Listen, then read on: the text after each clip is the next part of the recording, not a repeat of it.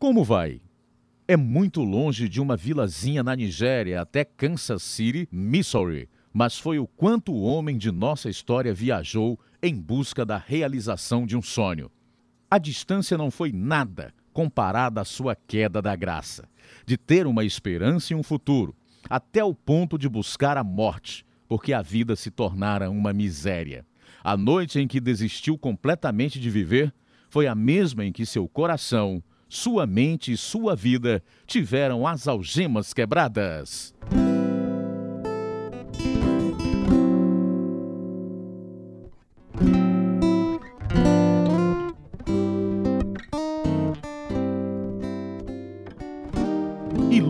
As trevas com histórias verdadeiras de vidas que proclamam as boas novas do amor de Deus. Aqui está Algemas Quebradas, dramatizado e produzido em Chicago pela missão Pacific Garden. Para os sem-teto, a vida machuca tanto que às vezes eles só querem morrer. É por isso que a missão Pacific Garden se tornou um oásis desde 1887, onde pessoas que vivem em desespero sentem esperança outra vez. Recebem bondade, comida, roupa e abrigo, e até mesmo cuidado médico e dentário para as dores físicas. Tudo de graça. Ninguém melhor que o homem nesta história sabe o quanto as boas novas são vitais para alguém que desistiu de viver e o quão incrível é a transformação que Deus pode operar em qualquer vida. E agora, irradiando ao redor do mundo, eis o programa de número 2656, versão brasileira 22, na série de Algemas Quebradas, o programa que faz você olhar para si mesmo e pensar. Ei, cara, vamos sair desta chuva? Para onde? Vamos! Aqui dá. Fico atrás, a frente é toda sua. Obrigado, cara. Estava congelando. Vá dormir antes que o dono volte. Como pude acabar assim? Oh, mãe, se pudesse voltar para casa outra vez. Mas não tem jeito. Não tem jeito. Deus, se o Senhor existe, por favor, acabe com minha vida esta noite. Ei, cara. Hã? O que foi? Você me faria um favor? Qual? Bem, por favor. Você tem uma faca? Se tiver uma faca, e se eu pegar no sono, hoje à noite, não quero acordar, quero que me ajude, por favor. Só pega a faca e corta a minha garganta. Não quero acordar. Ei, tá doido, é, cara? Que faria uma pessoa fazer um pedido tão desesperado? O homem em nossa história tinha começado a vida com tantas promessas e o apoio não apenas da família, mas do governo também. Simão Angildo compartilha sua história como um aviso aos outros e também glorificando aquele que o salvou. Esta é a história verdadeira dele, agora em Algemas Quebradas. Você contou todas elas? Contei sim, 38. Então vamos levá-las até a água. Vamos, Awala! Ei! Buvole! Cuidado com ele, Simão. É o maluco que faz as outras se afastarem. Continue chamando-as. Vamos, quer? Muito bem. Xuxi, vá para lá. Continue conversando com elas, chamando-as pelo nome, para que se acostumem com a sua voz. Já começou a fazer calor.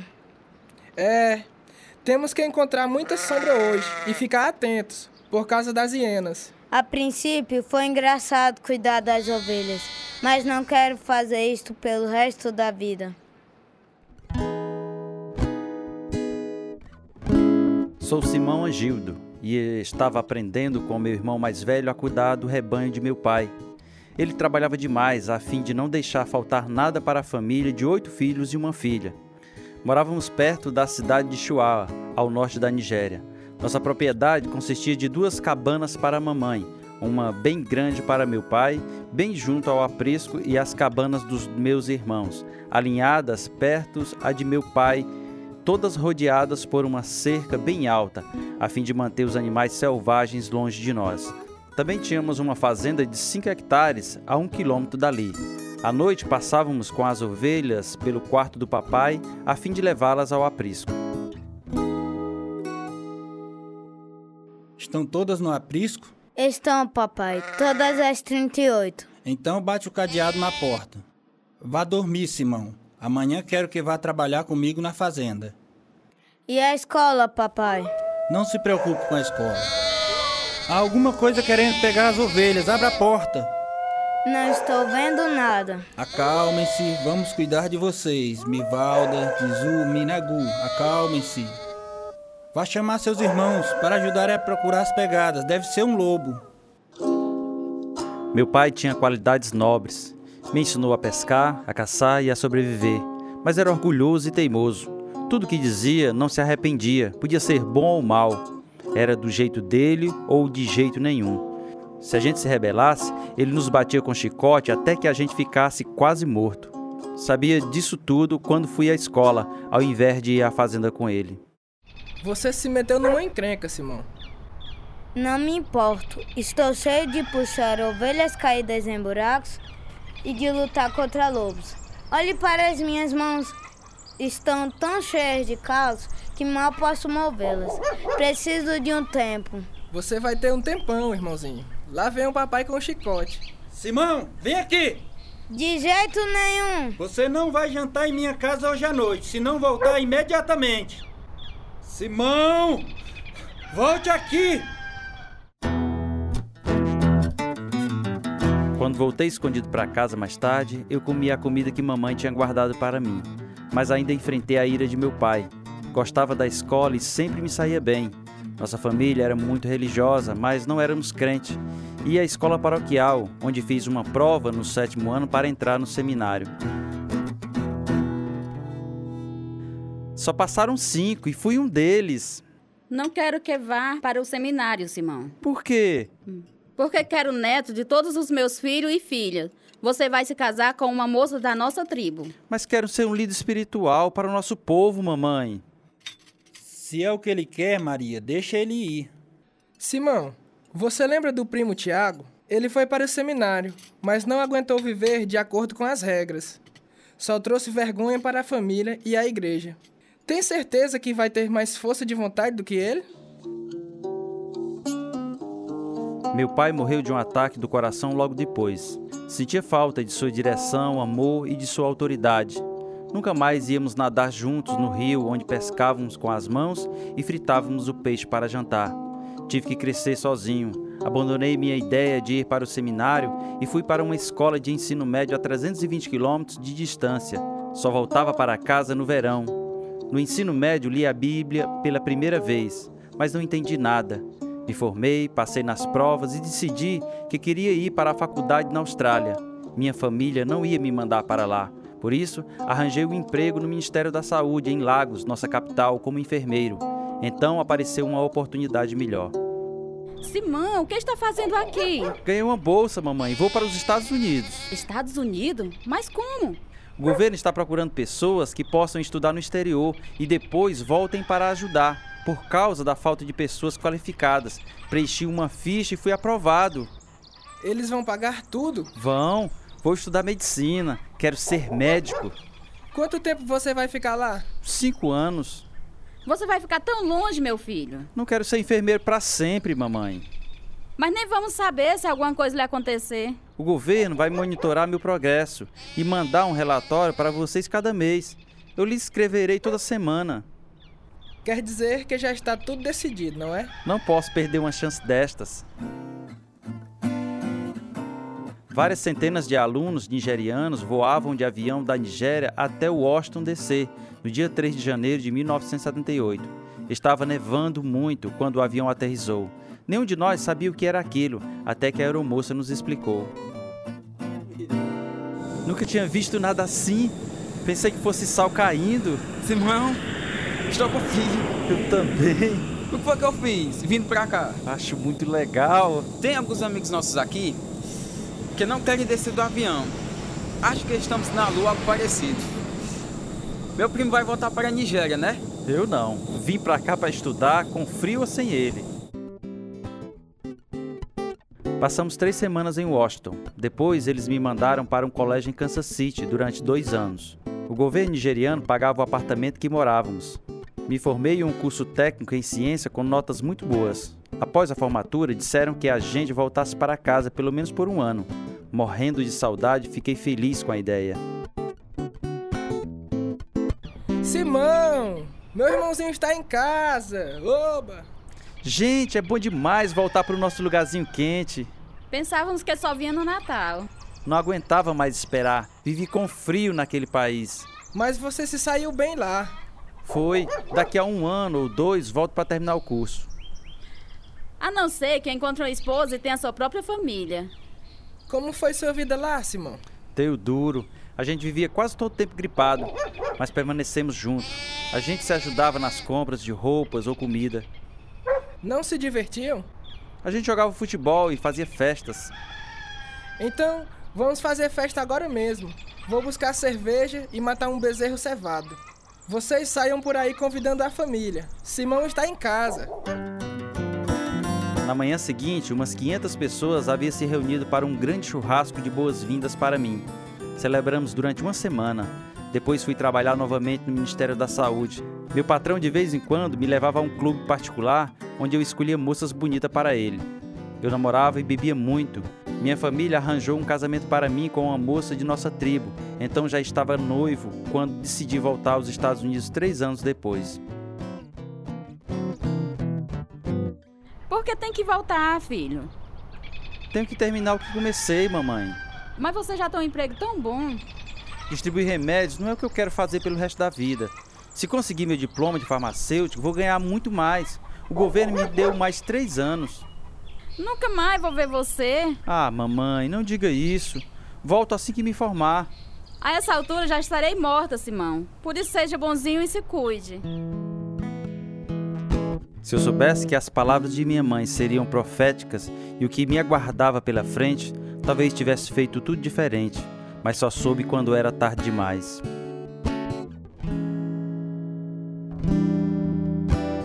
Muita gente que viaja ou se muda para outro lugar escreve para nós perguntando: como posso ouvir o programa em outros lugares? Temos uma lista de estações que irradiam este programa ao redor do mundo. Assim, ao se mudar, ficará sabendo que estação irradia algemas quebradas. Poderá então dizer à família e amigos, onde eles também poderão ouvir estes testemunhos inspiradores. Se Algemas Quebradas ainda não está à disposição em sua área, telefone ou escreva para uma emissora onde mora, pedindo-lhe que irradiem este programa. Nosso e-mail é algemasquebradas@hotmail.com. Cada vez que entrar em contato conosco, não esqueça de incluir seu endereço, por favor. De volta a Kansas City, me matriculei numa universidade estadual, embora eles só aceitassem 1% dos alunos de fora do estado que ingressassem no curso de farmacêutico. Não fui aceito e perdi as esperanças, até que um colega me persuadiu a ir à Universidade Central de onde ele era e estudasse Química. Assim fiz, mas logo fiquei deprimido porque meus sonhos não estavam dando certo. Não tive um bom conselheiro. A esta altura, estava vivendo em uma casinha pequena, compartilhando as despesas com um colega.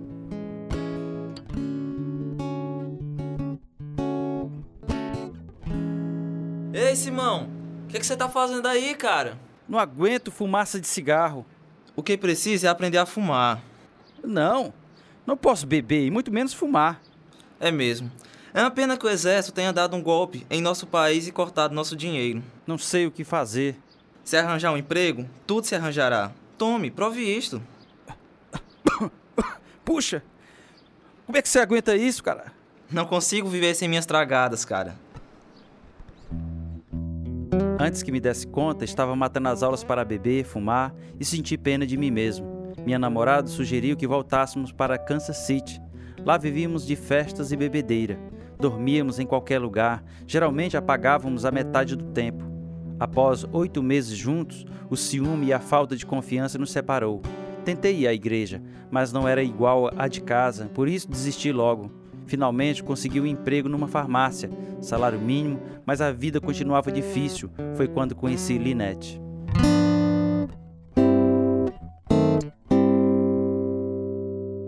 Posso me sentar no mesmo banco com você? Tudo bem. Noite maravilhosa, não é? É sim. Você estuda no colégio do outro lado da rua? É, estou no último ano. Meu nome é Simão Angilda. Como é o seu? Linete. Tem namorado? Tinha. Ele me largou. Ainda estou sofrendo. Foi por isso que eu me sentei aqui perto da fonte para ver a água subir e descer. Vou lhe dar meu número de telefone. Pode me ligar a qualquer hora que precisar falar com alguém. De onde você é? Da Nigéria. Toma aqui o meu número. Ela deixou que a levasse para casa. Três dias depois, telefonou para me agradecer.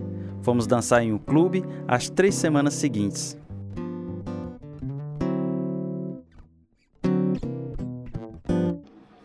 Mamãe acha você muito educado. Então ela aprova a gente estar junto? É, por enquanto. No meu país, a família escolhe a pessoa com quem você vai se casar. Que bom que não mora lá. O que mais é diferente? Bem, os pais não dormem no mesmo quarto. Depois que os filhos nascem, cada um tem seu próprio quarto. Não ia gostar disso nem um pouquinho. Na Nigéria, é maldição para um homem e mulher mostrarem qualquer atração, a não ser se abraçando. Não se pode beijar na frente das crianças. que coisa realmente estranha. Eu nunca vi meus pais brigarem. Se começassem a discutir, mandavam os filhos sair. Quando voltávamos, todo mundo estava feliz e sorrindo. Gosto disso. Simão, se a gente for viver junto, promete que não vai brigar comigo? Após um mês, Linete veio morar comigo. Vivemos assim vários anos, antes de nos casar e nosso filho nascer. Como amava o Simãozinho, estava trabalhando todo o tempo para que nada nos faltasse, mas com salário mínimo. Linete trabalhava em lugares diferentes, só o bastante para receber o primeiro pagamento, então desistia. O gás acabou. Puxa vida, não aguento mais. Primeiro é a conta de luz, agora o gás. Quanto é que a gente tem na conta do banco? Nada. Acabei de receber meu dinheiro. Tive que pagar a conta de luz. A gente tem que fazer alguma coisa, Linete. Estou em dois empregos e ainda não dá. Tudo bem, vou arranjar um emprego. O emprego como motorista do ônibus escolar mudou Linete. Ela chegava tarde em casa, começava uma discussão e reclamava as coisas que não tínhamos. Quatro meses depois, pegou nosso filho e foi para Dallas com um homem que conhecera no emprego. Não pude aguentar ficar sem meu filho. Me afoguei no álcool e nas drogas. Vivia sendo despejado de onde morava. Comecei a vender drogas. Certa noite, quando viajava numa Kombi, a polícia me cercou. Meus amigos fugiram com as drogas. Fiquei lá na Kombi porque naquela noite estava tão bêbado, mas não drogado. Desça com as mãos para cima. O que eu fiz, cara? O que foi que eu fiz? Solte uns cães dentro da Kombi, Jamie. Estava só andando. É tudo. Cale a boca. O que foi que eu fiz? Encontramos essas drogas na neve. São suas? Não. O que foi que eu fiz? Adicione a acusação de resistir à prisão. Sentei-me na cela querendo morrer, prometendo a mim mesmo que nunca mais ia vender drogas. Após 30 dias eles me soltaram. Não vendi mais drogas, mas ainda cheirava cocaína. Trabalhava só temporariamente, gastava metade do meu dinheiro num hotelzinho de quinta e o resto em crack. Um dia não tinha dinheiro para pagar o hotel e voltei para achar minhas coisas do lado de fora num saco de lixo que o povo da rua tinha roubado.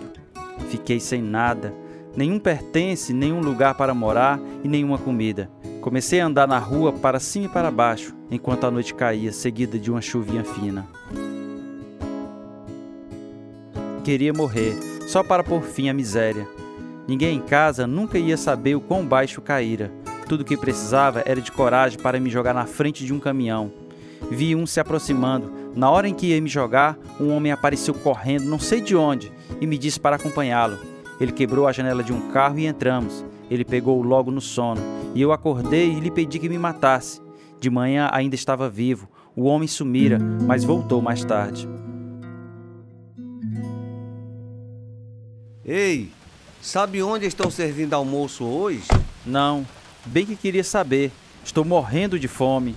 Bem, vamos à missão. Missão? Que é isso? Eles servem comida lá. Servem comida? É. Então vamos.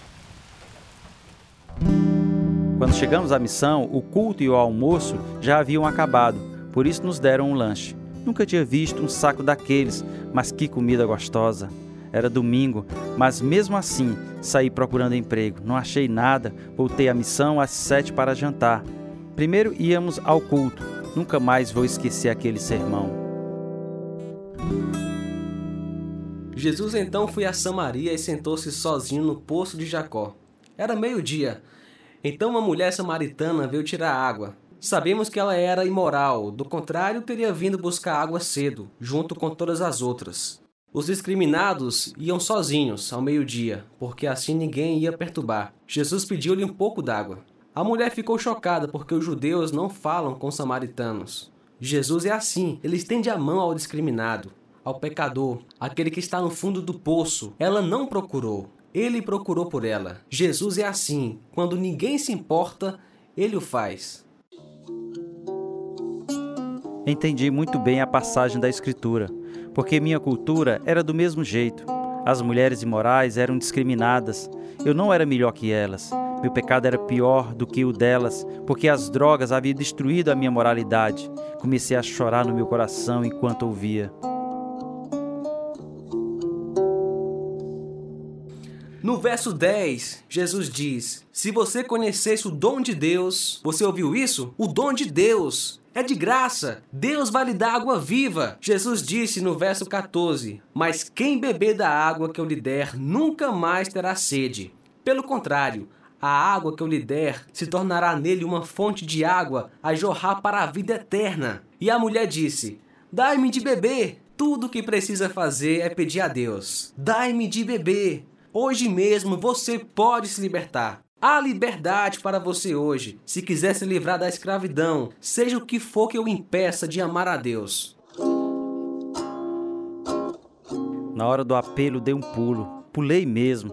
Queria viver, queria a nova vida que Jesus prometia. Quando me levaram à sala da oração, lembrei-me de meu filho e realmente comecei a clamar a Deus. Deus, tem misericórdia de mim e venha viver em minha vida. Preciso que controle a minha vida e me liberte. E Senhor, por favor, deixe-me ver meu filho. Quero criá-lo do jeito que meus pais criaram, com amor e disciplina. Eles estavam sempre ao meu lado, Senhor. Quero fazer o mesmo com meu filho. Deus, tem misericórdia de mim. Simão, Deus ouve sua oração. Deixe-me lhe mostrar o que ele diz na Bíblia. Em Romanos capítulo 3, verso 10, Deus diz: Como está escrito, não há nenhum justo, nenhum sequer. Você, eu, todos nós somos pecadores. O castigo pelo pecado é a morte. Mas Deus demonstra seu amor por nós. Cristo morreu em nosso favor quando ainda éramos pecadores. Deus colocou todos os nossos pecados sobre Jesus Cristo e ele morreu em nosso lugar. Sua dívida está paga. Você é livre se crer nele. Eu creio, eu creio. Então, Deus o perdoa. Deus tornou pecado por nós aquele que não tinha pecado, para que nele nos tornássemos justiça de Deus. Vamos orar e você convida Jesus para ser o Senhor de sua vida. Quando recebi Cristo naquela noite, pela primeira vez em minha vida, senti-me bem por estar vivo. Coloquei meu nome para fazer um estudo bíblico intensivo e oração na missão. Uns oito meses depois, Deus respondeu às minhas orações de maneira poderosa. Simão, há alguém aqui querendo vê-lo. Meu filho! Papai! Oh Deus, muito obrigado! Uma senhora o deixou na porta da frente e foi-se embora. Presumo que era a mãe dele. Veja só, cinco anos e grandão desse jeito. Vamos dar-lhe um quarto separado, Simão, onde podem voltar a se conhecer. Já havia completado todos os requerimentos para me formar, por isso mandaram a mim e meu filho para o centro familiar. Deram-me também um emprego de guarda noturno na missão. Arranjaram uma pessoa para ficar com meu filho enquanto eu estivesse trabalhando. Poucos meses depois, mudamos para um apartamento. A única tristeza que tive naquele ano foi a morte de minha mãe. Não pude ir ao funeral. Já fazem cinco anos. Meu filho já está com 11 anos agora. O senhor cuidava mesmo de ovelhas, papai? Era assim, trabalho pesado. Também porque as ovelhas eram realmente bobas, iguais às pessoas, sempre caindo em buracos, sem poder se levantar, a menos que alguém o ajude. Os lobos vivem atrás delas, igual Satanás. O senhor alguma vez brigou com algum lobo? Com certeza. Estava bem magro. Joguei o cajado e bati-lhe entre as pernas. Ele caiu e isso foi seu fim. Puxa. Agora que conheço Jesus, vejo por que Deus nos chama de ovelhas. Elas nunca fazem nada. Tudo que tem que fazer é obedecer ao pastor e vir até ele quando chamá-las. A salvação é assim. Você vem ao bom pastor e ele o salva. Jesus conhece-o pelo nome e o chama. Se alguém se perder, Jesus vai atrás e o acha. O bom pastor dá a sua vida por suas ovelhas, Simão. Será que podemos visitar a Nigéria? Vamos voltar para viver lá, meu filho. Já comprei um pedaço de terra lá para construir uma igreja. Deus mudou meus planos. Sou agora o capelão da missão onde fui salvo. Eles me ajudaram a ir para um instituto bíblico. Sou o copastor de nossa igreja. Nada me dá mais alegria do que saber que alguém recebeu Cristo.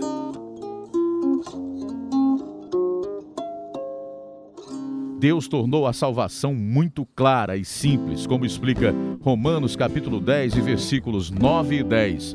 Se você confessar com a sua boca que Jesus é Senhor e crer em seu coração que Deus o ressuscitou dentre os mortos, será salvo. Pois com o coração se crê para a justiça e com a boca se confessa para a salvação. Convide Jesus para morar em seu coração e sua vida neste instante.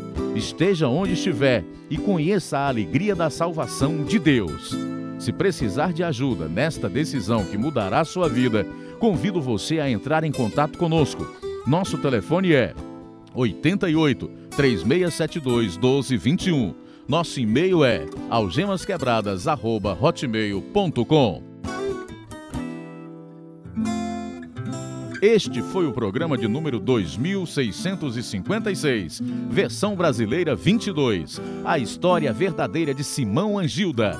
Fizeram parte deste episódio os seguintes atores: Auristeles de Carvalho, Aureni Barbosa, Roberson Domingos, João Lucas Barroso, Eliese Farias, Luciene Alves, Wesley Silva, Ronaldo Sampaio, Kelton Jonathan, Cleiton Andrade, William Ximenes, Lucas Evangelista. Tradução: Edissa Soeiro. Direção: Lina Gossen e João Carvalho. Gravação: André Gossen. Produção: Natan Gossen e João Lucas Barroso. Música: Ismael Duarte e Heriberto Silva. E eu sou Luiz Augusto. Algemas Quebradas foi gravado nos estúdios da Rádio Ceará, Nova Russas, Ceará, Brasil. Algemas Quebradas é produzido pela missão Pacific Garden para mostrar, através de histórias verdadeiras, que se a sua vida está vazia, pode ser cheia até derramar. O endereço é Missão Pacific Garden, 1458, Soul Canal Street, Chicago, Illinois, 60607, Estados Unidos. O nosso endereço no Brasil é Algemas Quebradas, Caixa Postal 01, CEP 62200, traço 000, Nova Russas, Ceará. O nosso e-mail é algemasquebradas@hotmail.com ou visite o nosso site www.algemasquebradas.com.br.